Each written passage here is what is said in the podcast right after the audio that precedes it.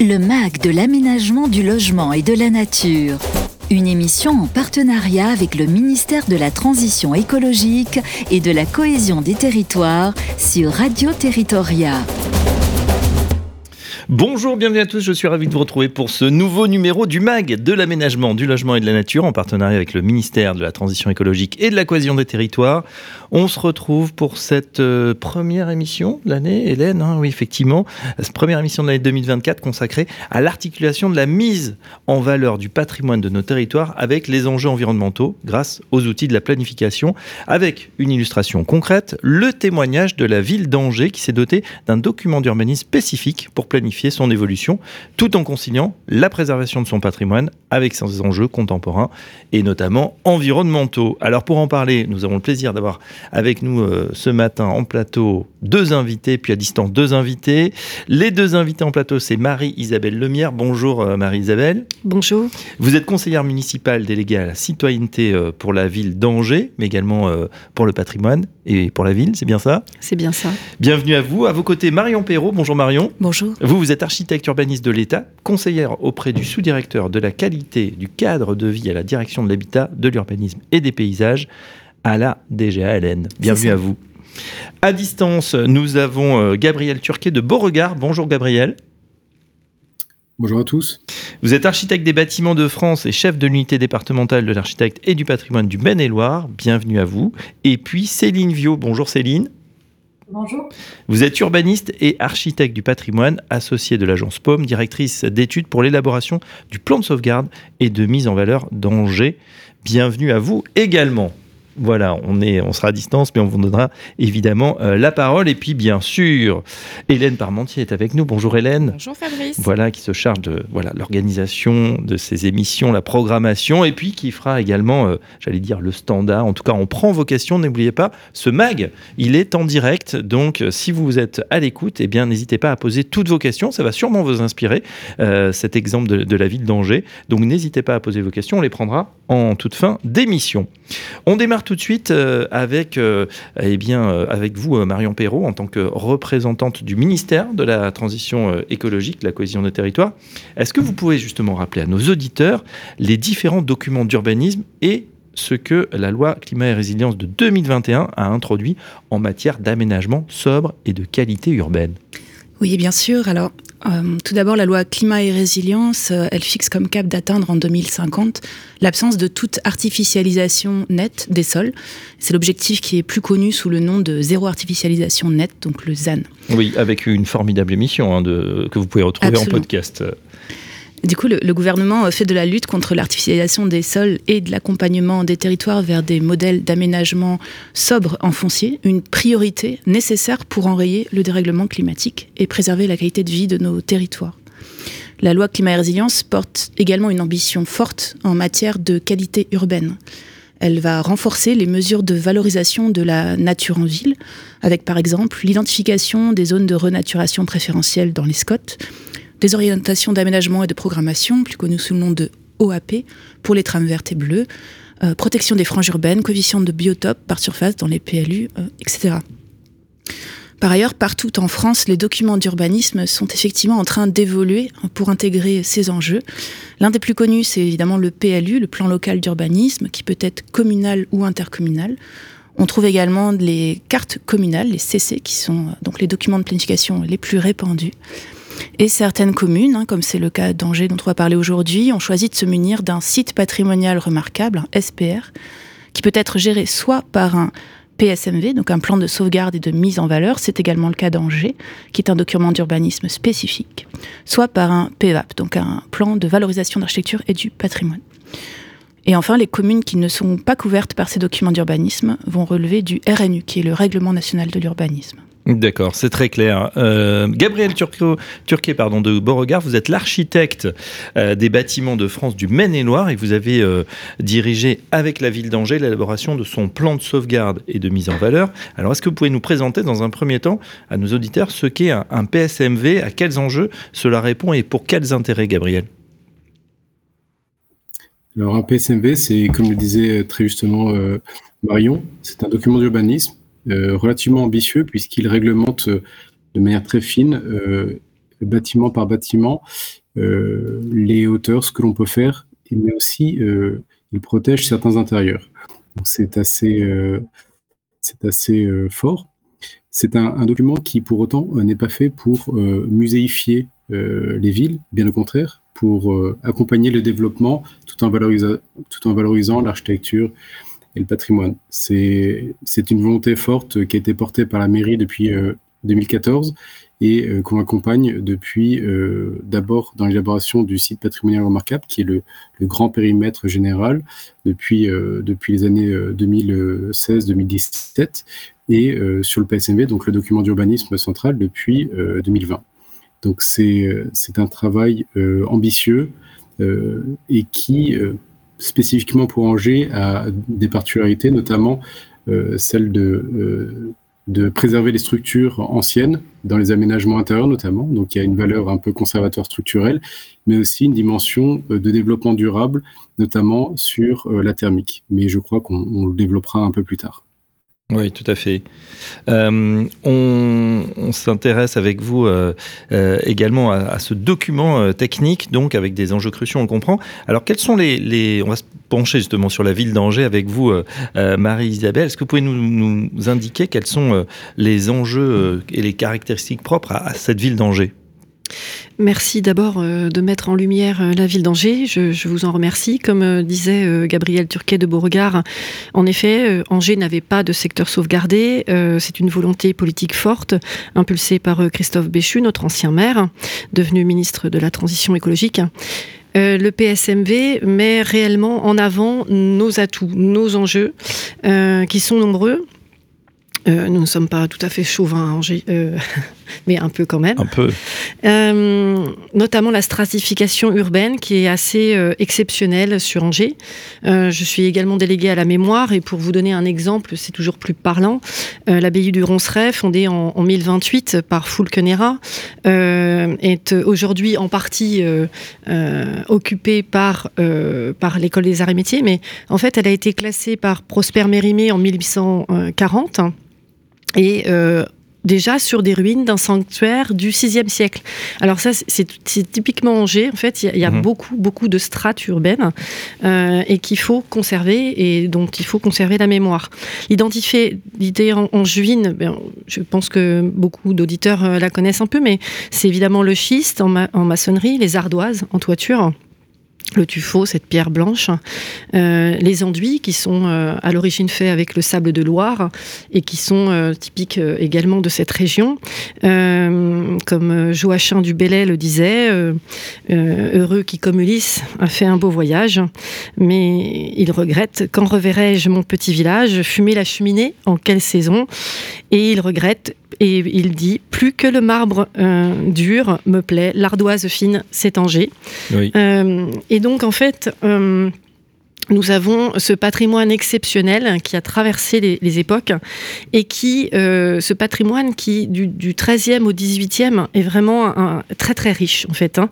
Euh, ce qui était un peu exceptionnel à Angers, si vous voulez, c'est que nous avons également un patrimoine du 19e et du XXe siècle jusqu'en dans des constructions de 1980 et qu'il fallait révéler. Les autres caractéristiques d'Angers, c'est bien que Angers est première ville verte de France euh, pour, euh, une quatrième année, à nouveau cette année. Angers, c'est 102 hectares, euh, c'est 102 mètres carrés. Euh, d'espace vert par habitant. C'est deux fois plus que la moyenne des villes de même taille. Angers, c'est un, espace paysager à moins de 500 mètres de chaque habitant, et même 80% sont à moins de 300 mètres c'est vous dire, en fait, les berges de Maine euh, sont en train d'être valorisées. C'est euh, des jardins privés assez exceptionnels. Donc c'est un patrimoine végétal. Euh, ce n'est pas pour rien que nous avons l'Institut européen installé à Angers pour cette partie du, du, végétal. Donc c'est un moyen pour nous, en fait, le PSMV, de mettre en valeur ce patrimoine et cette histoire, tout en continuant à travailler et à faire évoluer la ville. Bon, en tout cas, Marie-Isabelle, vous vendez très bien. Ça donne envie d'aller passer un petit week-end. Bon, dès qu'il fera peut-être un peu plus beau pour voir effectivement les, beaux jardins. Euh, voilà, ces berges de Maine, euh, les jardins, effectivement. Alors, ce plan de sauvegarde et de mise en valeur, justement, on va parler des ambitions euh, qui sont portées par ce PSMV et vos choix que vous avez effectués dans, dans l'approche. Tout à fait. Ce document, il va forcément beaucoup influencer hein, la manière dont le centre-ville va évoluer et se transformer dans les décennies qui, viennent. Et donc, notre souhait, c'est de tirer réellement le, patrimoine vers le haut et, de le mettre en valeur. Donc, ce PSMV, il entrera en vigueur normalement en, mai 2024 sur un territoire de plus de 200 hectares qui englobe l'hypercentre, le quartier de la Doutre, euh, où nous étions encore hier soir en réunion publique, euh, de Lévière, de Saint-Joseph. Alors, il euh, faut savoir que c'est vraiment, enfin, ça sera un des plus grands PSMV de France en termes de taille, il faut dire que notre patrimoine est très réparti sur la ville. Donc, euh, comme je vous disais, de toutes les époques euh, et de tout type. Donc, forcément, ça fait une grande zone. Donc, les, règles en matière de construction et de rénovation du, bâti seront évidemment euh, plus exigeantes que le plan local de l'urbanisme intercommunal actuel, auquel bah, le PSMV se substituera. Sur les 4000 immeubles recensés dans, dans ce périmètre, plus de 40% d'entre eux seront protégés en totalité. Donc, euh, comme le disait euh, Gabriel Turquet de Beauregard, euh, notre ABF à l'extérieur comme à l'intérieur. Donc, les structures constructives, la distribution de la cave au grenier, les volumes intérieurs remarquables et les éventuels décors qui sont très riches à Angers, qui a également été la ville euh, d'Odorico avec des mosaïques intérieures des années 30, euh, pour vous donner un exemple. Donc notre but, à la fois préserver le patrimoine, le protéger en profondeur, assurer une durabilité des travaux euh, de restauration et de rénovation. Nous y reviendrons, mais nous avons beaucoup travaillé avec les artisans, les artisans d'art spécialisés. Ce que, ce que nous voulons, c'est que les travaux entrepris protègent également dans le temps ce patrimoine. Rien de pire hein, qu'un enduit en, béton euh, sur des pierres de tuffeau. La pierre de tuffeau disparaît derrière, elle s'effrite. Donc ce qu'on veut, c'est aussi euh, voilà, euh, amener des travaux durables. Évidemment, reconquérir l'architecture altérée, Malheureusement, quelques façades et quelques éléments ont disparu en l'absence de documents euh, également euh, bah, depuis les années 60, hein, depuis la création de, ces documents. Adapter le bâti aux besoins des contemporains, par contre, parce que nous pouvons aussi aujourd'hui euh, nous prévaloir de, de, très beaux projets sur des lieux historiques, et puis favoriser la réhabilitation lorsque l'édifice n'est pas protégé, voilà ce qui, ce qui reste le cas. Alors, vous nous avez parlé de 4000 immeubles, ça correspond à quel secteur? Donc le secteur, comme je le disais euh, précisément, donc c'est 206 hectares en effet, donc 97 hein, euh, hectares d'espace public et 40 hectares de cours et jardins. Euh, donc c'est voilà, c'est une ville à la fois dense et verte. Hein. donc c'est 15 000 habitants qui sont concernés, donc 10 000 logements, donc 4 000, 4 000 immeubles comme je le disais, et en effet 43% qui sont protégés. Alors notre singularité un peu à Angers, euh, c'est vraiment cette complémentarité à la sauvegarde, c'est la protection des immeubles privés et publics, euh, un vrai projet d'aménagement du centre-ville élargi. Donc avec euh, avec des OAP, alors on en reparlera peut-être après, mais sur des secteurs clés. Donc la croisée de la culture, du patrimoine et l'aménagement du territoire. C'est d'ailleurs pourquoi c'est bien deux, adjoints, hein, celui de la culture et de l'urbanisme, qui sont euh, à la manœuvre sur ce document avec moi. Euh, donc, le site patrimonial remarquable du centre-ville, il a été signé en 2019, donc il est en place. Et puis donc, euh, nous avons eh bien l'ambition de mettre en place les deux outils que sont le plan de sauvegarde et de mise en valeur dont nous parlons ce matin, et du plan de valorisation de l'architecture et du patrimoine. Alors, c'est vraiment euh, un document d'urbanisme pour le cœur historique. Comment allier transformation et préservation. Merci euh, en tout cas pour cette description. Céline Viau, on continue le, tour de table, même s'il est à distance. Euh, votre agent justement a accompagné la ville d'Angers dans l'élaboration de son plan de sauvegarde et de mise en valeur. Alors quel est l'ADN de ce PSMV Oui, merci. donc j'ai pour habitude de, présenter euh, les, PSMV euh, selon quatre thématiques.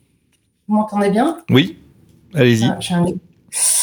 Euh, le, PSMV étant un document d'urbanisme, il a vocation à traiter de tous les sujets qui, qui traversent la ville. Et c'est ces quatre grandes thématiques qui nous permettent un peu de structurer à la fois le projet réglementaire et toute l'analyse aussi que l'on fait sur la ville c'est la première, c'est la question du patrimoine et de ses usages contemporains, dont évidemment tous les enjeux de rénovation énergétique du, du bâti ancien. Euh, la seconde partie, c'est euh, tout l'aspect nature en ville et biodiversité. Donc, c'est à la fois la présence du végétal, euh, qui permet euh, d'avoir euh, des îlots de, de, de, de, fraîcheur, de la fraîcheur dans la ville, mais aussi un cadre de vie agréable. toute la réflexion aussi sur la désimperméabilisation des sols.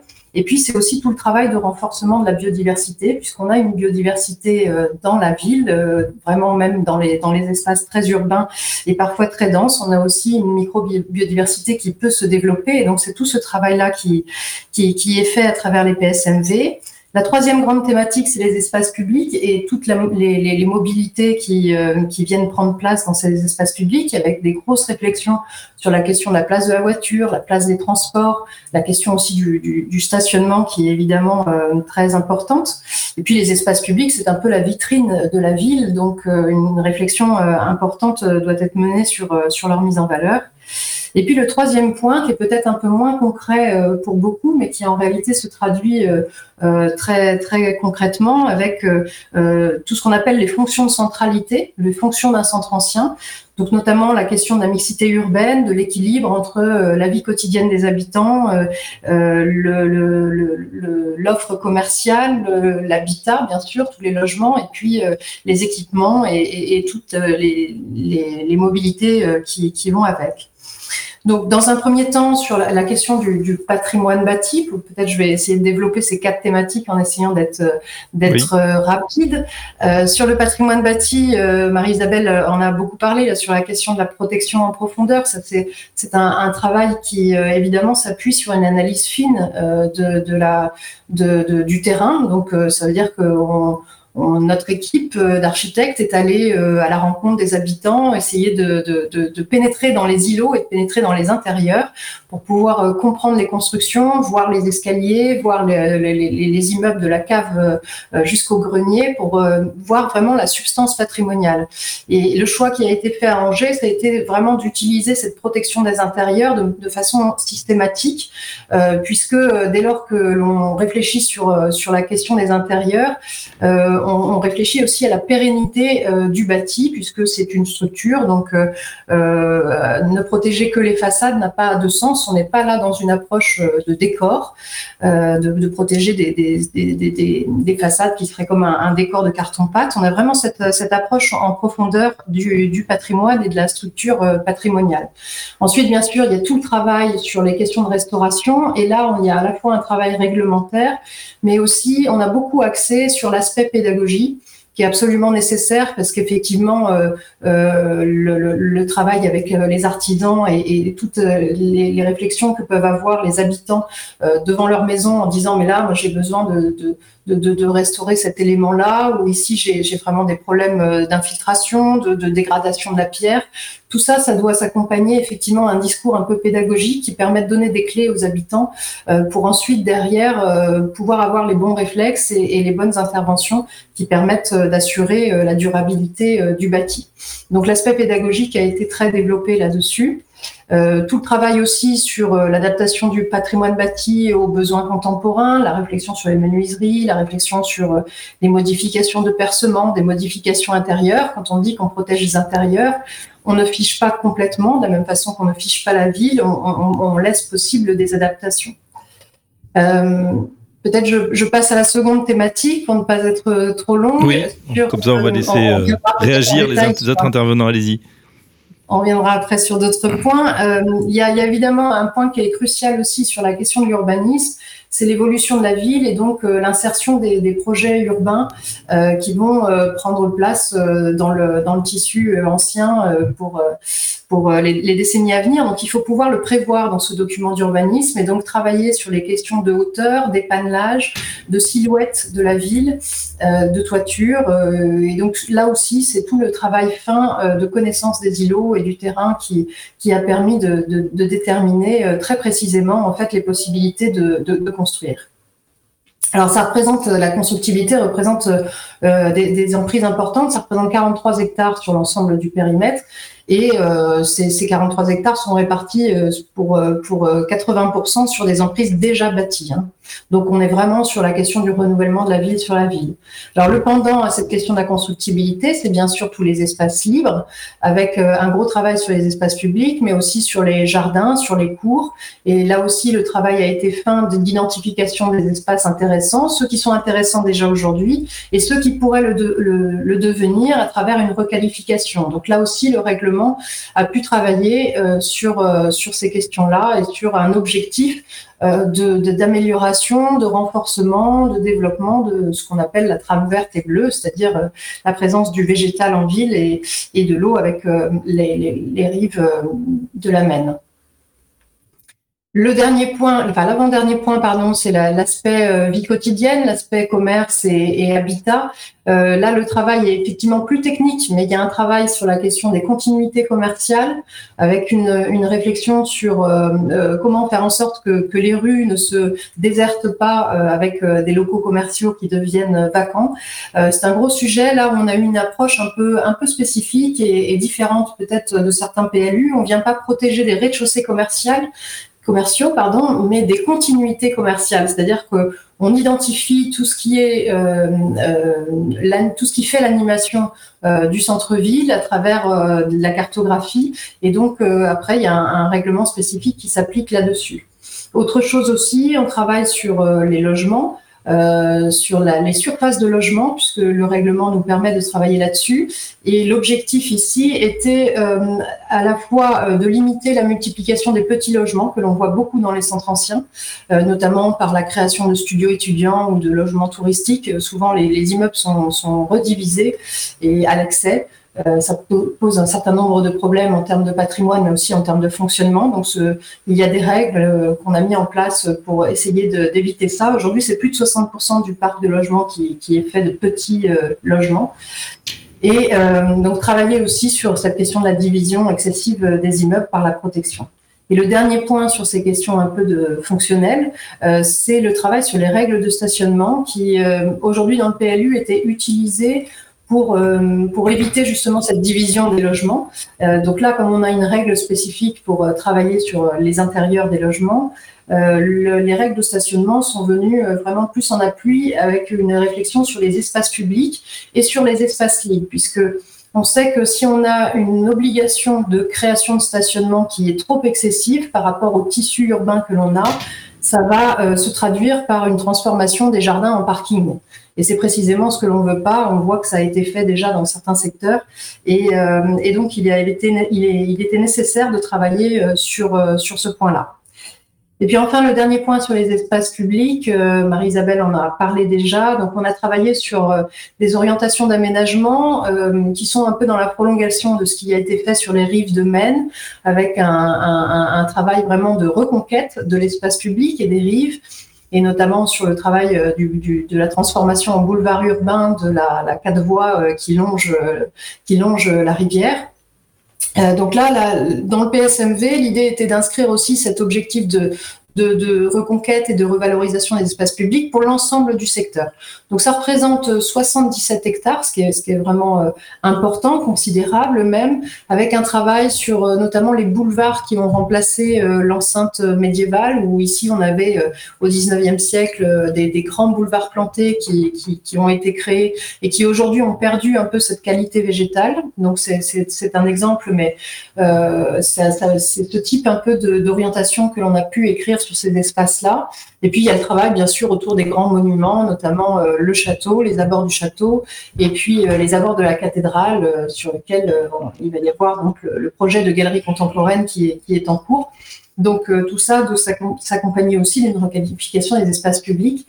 Donc l'idée n'est pas de faire les projets demain, mais vraiment d'inscrire une vision globale pour ces espaces publics pour euh, les aménagements qui viendront euh, dans les années à venir, euh, avoir un peu une, une sorte de plan guide finalement pour ces espaces-là. Mmh, d'accord. Euh, je m'adresse à, à, Gabriel. Est-ce que vous pouvez nous préciser dans quelle mesure ce PSMV d'Angers est novateur justement en matière euh, d'articulation entre les enjeux patrimoniaux et environnementaux? Céline en a un peu parlé, mais beaucoup parlé même.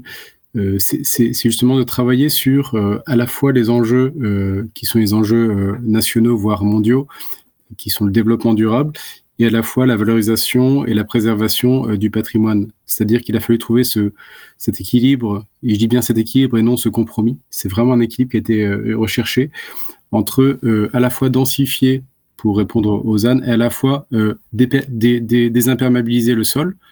donc pour ça, il faut qu'on se pose la question de la capacité de la ville à recevoir euh, de la densité. Donc, c'est des questions qu'on a eu élues, le bureau d'études et, services de l'État que je représente. Donc, c'était euh, assez fourni. Et en même temps, de pouvoir valoriser le patrimoine extrêmement riche euh, d'Angers et pour le faire muter vers la ville de demain. Donc, c'est cet équilibre qui a été recherché, qui a été travaillé. Et pour cela, il y a eu beaucoup euh, d'études qui ont été faites, comme Céline l'a très bien expliqué, mais aussi beaucoup de concertation euh, avec, avec les, habitants, de concertation avec les professionnels d'Angers, que ce soit des architectes, des, des, promoteurs, que ce soit des artisans, on a fait des ateliers avec ça. Et en cela, c'est assez novateur puisque il est assez rare d'avoir un PSMV qui a fait qui ait fait autant de concertations préalables en cours de en cours d'écriture réglementaire et qui a fait aussi l'objet d'une exposition euh, qui était cet été, qui a été vue par plusieurs milliers de personnes, je crois 6000 personnes, je crois, de visiter. Et donc c'est un, un, travail qui a été fait à la fois en co-construction et à la fois avec euh, une certaine vision euh, projetée euh, des enjeux environnementaux et des enjeux de cadre de vie. Et je trouve que c'est assez, c'est pas je trouve, c'est qu'on est rentré dans une démarche qui nous a semblé être pas celle d'hier ni d'aujourd'hui, mais celle de demain, vers laquelle on souhaite tous aller. Et, dans ce cadre-là, euh, les enjeux de rénovation thermique ont été effectivement un enjeu assez central et qui se, qui se trouve être aujourd'hui extrêmement euh, efficace, sur lequel on a, euh, on a pu avancer assez loin sur les objectifs de, de la rénovation thermique du bâti ancien et un accompagnement pédagogique et technique qui est allé assez loin finalement pour un document d'urbanisme. D'accord. Céline, vous voulez compléter justement sur cette articulation entre euh, enjeux patrimoniaux et environnementaux même si vous l'avez déjà euh, pas mal décrit? Oui, euh, je, peux, je, peux, dire par l'expérience des autres PSMV que l'on a travaillé, effectivement, euh, finalement, chaque euh, chaque ville, chaque PSMV euh, est unique et donc on vient on vient travailler beaucoup plus et détailler, approfondir un certain nombre de points. sur Angers, ça a été cette question qui, a été particulièrement développée, associée, je dirais effectivement à cet, aspect concertation qui s'est fait aussi avec les professionnels, avec vraiment une, attention à, à, ce que le document soit applicable et appliqué par la suite. Donc un vrai travail aussi d'acculturation qui, qui, a permis euh, euh, et qui permet aussi ces échanges que l'on a aujourd'hui et qui permet aussi de comprendre euh, en quoi ce, document n'est pas juste un règlement, mais bien un travail de fond sur cet aspect développement durable pour l'avenir de la, de la ville et de l'urbanisme. On a beaucoup entendu les mots concertation, co-construction. Euh, Marie-Isabelle Lemaire, on a l'impression vraiment c'est la, pierre angulaire du, projet. Justement, est-ce que vous pouvez nous parler de cette démarche que vous avez engagée, notamment pour embarquer bah, voilà, l'ensemble des parties prenantes, des citoyens, des artisans et les professionnels de l'immobilier? Tout à fait. Euh, Angers se caractérise par un tissu associatif énorme, 1600 associations. Euh, ce sont euh, chaque projet d'urbanisme qui sont présentés aux habitants, aux riverains. C'est un budget participatif. C'est une, vraiment une démarche de citoyenneté engagée depuis toujours et qui est au cœur d'Angers hein, depuis, depuis toujours. encore hier soir, nous étions avec 150 personnes dans la Doutre pour une réunion post-enquête publique pour bah, répondre aux questions des Angevins, pour les écouter, euh, pour euh, amender éventuellement le projet avec eux. Euh, les débats sont toujours constructifs, les légitimes interrogations, eh bien nous sommes là pour y répondre et pour tenir compte de l'usage. L'usager est au cœur de nos préoccupations pardon, à Angers. donc la participation citoyenne, c'est aussi rassurer. C'est vrai quand on dit qu'il faut déclarer ses travaux d'intérieur, bon bah ça, génère quand même quelques questions, ce qui est bien normal. C'est aussi euh, euh, ce que j'ai beaucoup fait, euh, expliquer par les photos, quand on dit protéger les intérieurs et puis qu'on montre les mosaïques d'Odorico ou bien des plafonds ou des, cheminées, des escaliers du 15e, etc. Bah, tout de suite, c'est parlant. Donc, participer, faire participer, c'est aussi être pédagogue, c'est aussi être très pragmatique. Nous, sommes beaucoup dans une relation de confiance. la pédagogie a très bien marché. c'est vrai que mieux connaître son patrimoine bâti, les charpentes, les escaliers, les cheminées, eh bien, tout ça, ça, participe également de l'acculturation des Angevins à la préservation du patrimoine, et ça les embarque avec nous. C'était vraiment l'idée. donc, nous avons fait beaucoup d'ateliers avec les artisans de la restauration. Nous avons fait des fiches pédagogiques euh, vraiment très détaillées, très claires pour accompagner les gens, y compris dans leurs travaux.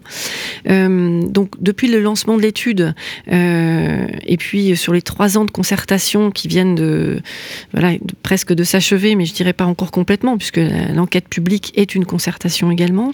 nous avons vraiment rencontré beaucoup beaucoup de, de monde. le cabinet Paume déjà a visité 1400 immeubles hein, en 30 mois, euh, sachant qu'ils ont commencé en 2020, que c'est vrai que c'était pas facile de rentrer chez les gens euh, début 2020. Euh, donc ils ont réalisé 2000 fiches immeubles. Il y a eu donc 28 groupes de travail avec élus, architectes des bâtiments de France et services. 650 personnes euh, ont été euh, présentes aux réunions publiques. Avec les 150 d'hier soir, on monte à 800. 90 euh, professionnels de l'immobilier ont été concertés. 15 artisans ont participé aux ateliers. Ce sont vraiment des artisans d'art. Hein. Moi, je, c'est presque des artistes. Hein. voilà, ce sont des artistes pour moi. donc, 6000 visiteurs sont venus aux expositions consacrées au PSMV. On a eu une couverture médiatique assez remarquable. 7000 euh, consultations du blog que nous avons mis en ligne euh, et de la page PSMV sur notre site d'Angélor Métropole.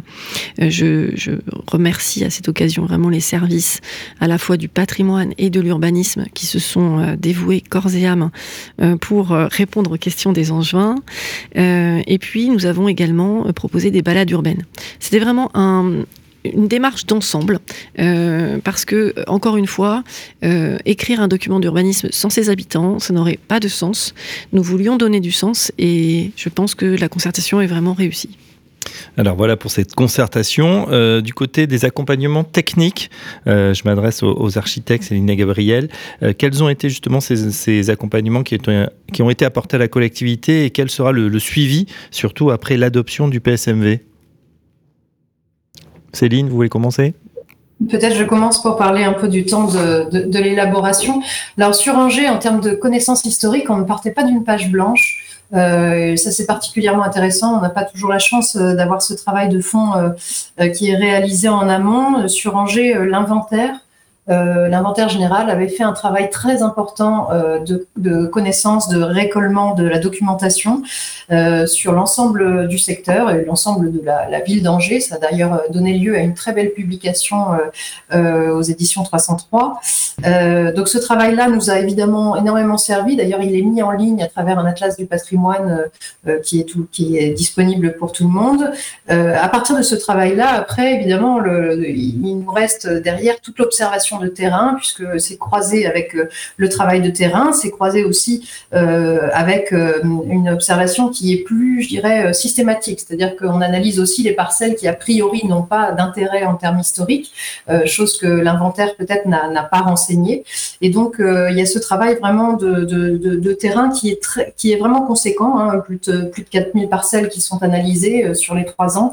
Ça fait un, boulot assez important pour vous dire. Il y avait trois architectes à temps plein pendant pendant deux ans qui, qui ont travaillé euh, sur, euh, sur le sujet, donc avec euh, un temps important sur, sur place. le deuxième point, je dirais aussi, c'est tout le travail avec les habitants sur le terrain, c'est-à-dire que quand on, on sollicite les gens pour qu'ils nous ouvrent leurs portes, euh, on, communique aussi avec eux notre passion du patrimoine, on leur euh, transmet un petit peu notre connaissance, les éléments euh, que l'on a en termes de documentation, ça les intéresse, ça leur permet de se rendre compte aussi que leur ville est, est assez exceptionnelle en termes d'histoire, de comprendre ces questions de stratification qui sont pas toujours faciles à lire pour un regard qui n'est pas initié.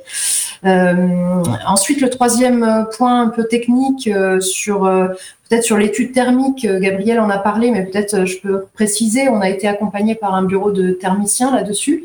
Et on a fait un travail sur un échantillon de 10 constructions qu'on a essayé de choisir en fonction de, de, de, de, de leur représentativité de, l'ensemble du patrimoine bâti.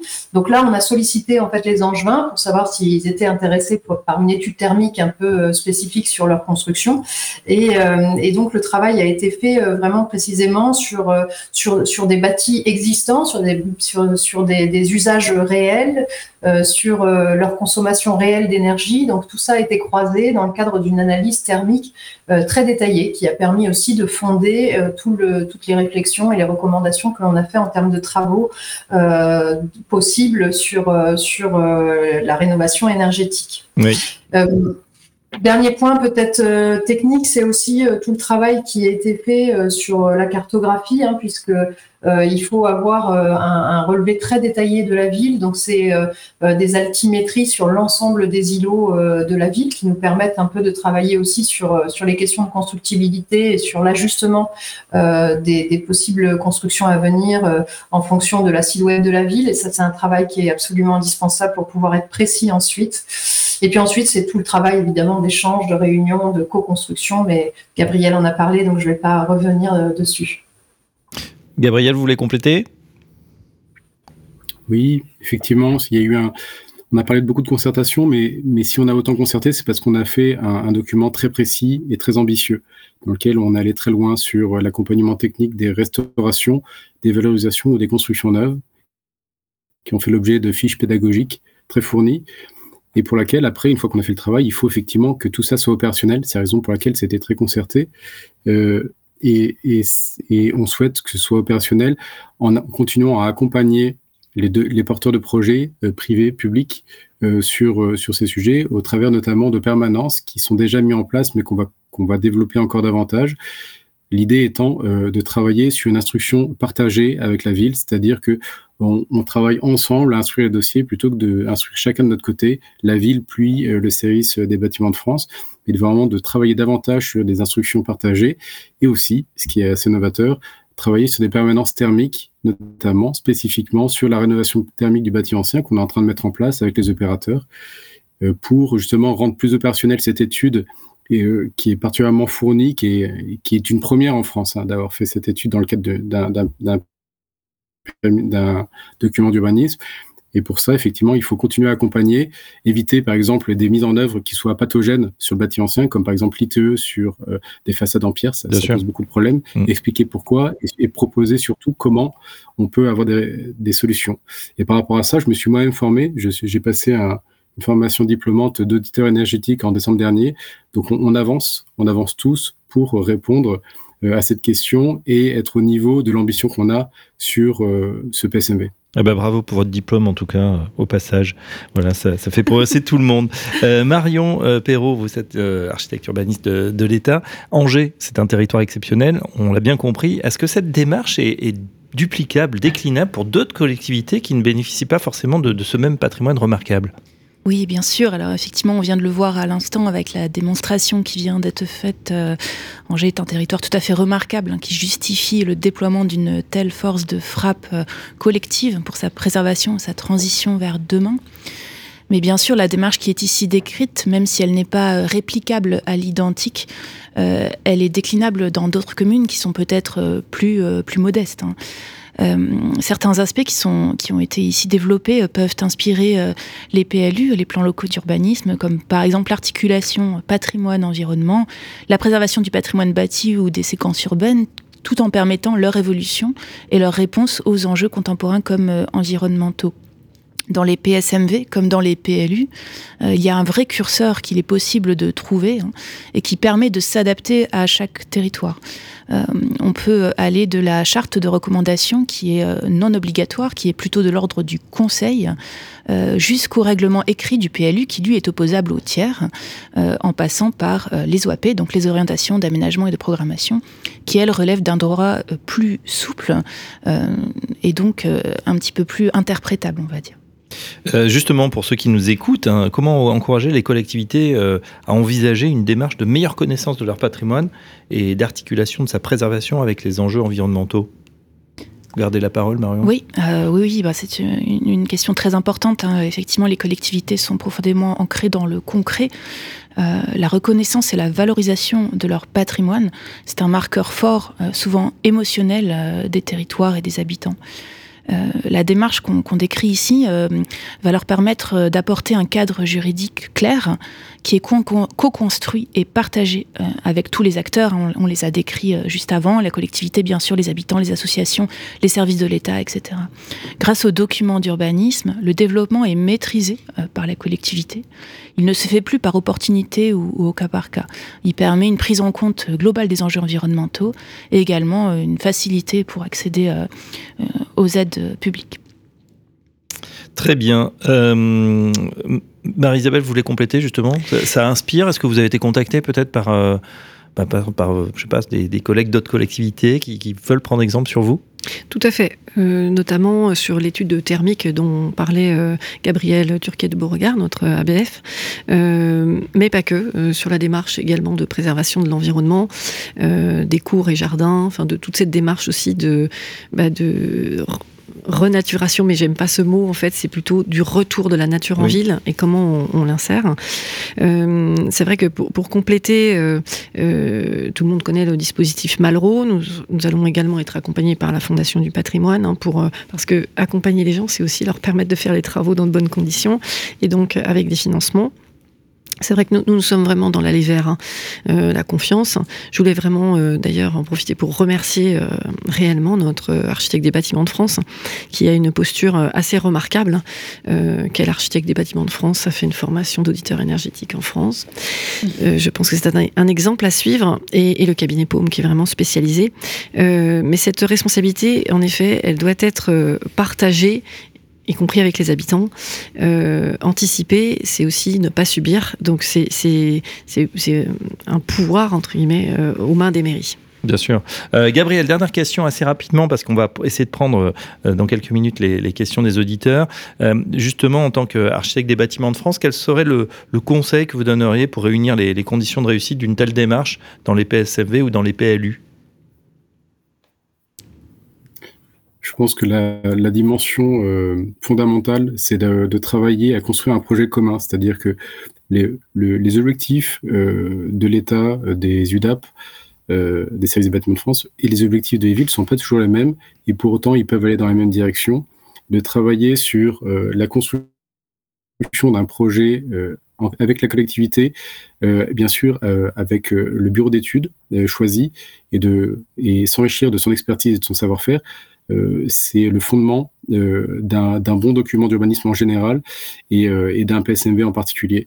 Et, je, pense que le fondement du PSMV que, je trouve réussi, ça a été effectivement de travailler sur ce comprendre et se faire aussi un peu confiance dans l'élaboration d'un tel outil. qui, est là, je le rappelle, pour entre 20 et 30 ans. Donc il est fondamental de, le construire ensemble et de partager ce projet. La concertation, hein, la, le mot un peu et, la co-construction. Oui, pardon. La concertation comme ciment. Comme ciment. Bon, bah, très bien. Voilà une, bonne conclusion. La concertation comme ciment. Très bien. Euh, je vous propose tout de suite de passer aux questions avec Hélène. Le MAG de l'aménagement du logement et de la nature, on répond à vos questions. Alors Hélène, est-ce que voilà, les débats du jour ont, déclenché des questions chez nos auditeurs? Mais oui, on a, on a beaucoup de questions ce matin, euh, Fabrice. Alors, je vais peut-être commencer par une, une première euh, question sur euh, la démarche initiée et illustrée ce matin sur la ville d'Angers. Est-ce que la concertation a impliqué une réelle évolution du PSMV au fil de sa rédaction? Alors, c'est marrant parce que donc je disais, nous, nous, étions en réunion publique hier soir avec euh, Céline Viau, avec Gabriel Turquet de Beauregard, avec les adjoints à l'urbanisme Roch Brancourt et à la culture euh, Nicolas Dufetel. Et justement, euh, ils nous faisaient part de leurs remarques sur leur quartier, qu'ils connaissent bien, dans lequel ils vivent, ils sont au quotidien. Et en effet, leurs remarques nous, nous ont semblé, en tous les cas pour certaines, il y avait aussi toute une explication à donner, mais certaines remarques étaient très pertinentes dans l'usage et donc euh, nous en tiendrons compte dans la réécriture de euh, certains îlots. Donc, enfin, euh, c'est pas c'est pas figé. C'est voilà, c'est nous sommes dans cette phase et en effet, on enrichit le document des usagers. Donc, tout à fait. J'ai une autre question sur la, partie contrôle. Comment seront réalisés les contrôles inhérents à la mise en œuvre de ce, document? Et puis je rajouterai peut-être quelles sont finalement les sanctions euh, euh, de l'inobservation euh, des, prescriptions du PSMV alors, les contrôles seront assurés par notre service urbanisme dans Gélor Métropole. les sanctions, moi, je, n'ai pas encore en tête là l'échelle des sanctions. mais c'est vrai qu'à Angers, nous sommes beaucoup sur voilà aller vers, donc faire des remarques, expliquer. dans un second temps, peut-être une sanction, mais je ne l'ai pas en tête. Alors Fabrice, est-ce qu'on peut prendre une dernière, euh, question? Euh, Ces prescriptions peuvent engendrer des surcoûts euh, pour les propriétaires. quelles sont les aides ou subventions possibles? Alors peut-être que Gabriel peut nous répondre. Alors effectivement, le, PSMV est, une, servitude qui, apporte davantage. Alors, il y, a, une double réponse. La première, c'est qu'on encourage davantage la réparation que la réfection systématique, qui était aussi une solution économique, euh, que ce soit pour les, enduits, les, maçonneries, même les menuiseries. Euh, mais euh, il y a donc c'est quand même une, réponse à la fois économique et à la fois environnementale, mais il y a aussi une réponse qui est fiscale, c'est-à-dire que pour les propriétaires occupants ou les propriétaires bailleurs, le PSMV ouvre une fiscalité euh, favorable euh, dans un cas ou dans l'autre euh, qui permet de, de, bah, de, trouver un intérêt aussi économique à, cela. Peut-être pour compléter, la ville d'Angers réfléchit à mettre en place des aides complémentaires aux dispositifs que sont Malraux et la Fondation du patrimoine. Donc c'est en cours de réflexion pour aider les Angevins à payer ces travaux. Et eh ben voilà, Hélène, cette émission euh, consacrée à l'articulation de la mise en valeur du patrimoine de nos territoires avec les enjeux environnementaux, euh, euh, grâce notamment aux outils de la planification, touche à sa fin. Merci à vous, chers auditeurs, d'avoir participé, d'avoir posé des questions, d'avoir suivi cette émission. Bien évidemment, si vous avez raté certaines parties, à retrouver sur le, le, podcast, sur le site et l'application de Radio Territoria. Et puis un grand merci à nos invités, Marie-Isabelle Lemierre, donc conseillère municipale déléguée à la citoyenneté pour la ville d'Angers, ainsi que le patrimoine et la ville, on n'oublie pas. Marion Perrault, euh, architecte urbaniste de l'État, conseillère auprès du sous-directeur de la qualité du cadre de vie à la DGALN. Gabriel Turquet de Beauregard, architecte des bâtiments de France et chef de l'unité départementale d'architecture et du patrimoine du Maine-et-Loire. Merci à vous. Et puis Céline Viau, urbaniste et architecte du patrimoine, associée de l'agence POM, directrice d'études pour l'élaboration du plan de sauvegarde et de mise en valeur d'Angers. Merci à tous. C'était euh, très intéressant. Je pense que ça va inspirer euh, effectivement beaucoup de gens. Il y a beaucoup de choses à faire sur notre formidable patrimoine hein, de notre belle France. Merci Hélène également. On se retrouve très prochainement pour un nouveau numéro du MAG de l'aménagement, du logement et de la nature. À très bientôt. Le MAG de l'aménagement, du logement et de la nature, une émission en partenariat avec le ministère de la Transition écologique et de la cohésion des territoires. À réécouter et télécharger sur le site et appli de Radio Territoria et sur toutes les plateformes de streaming.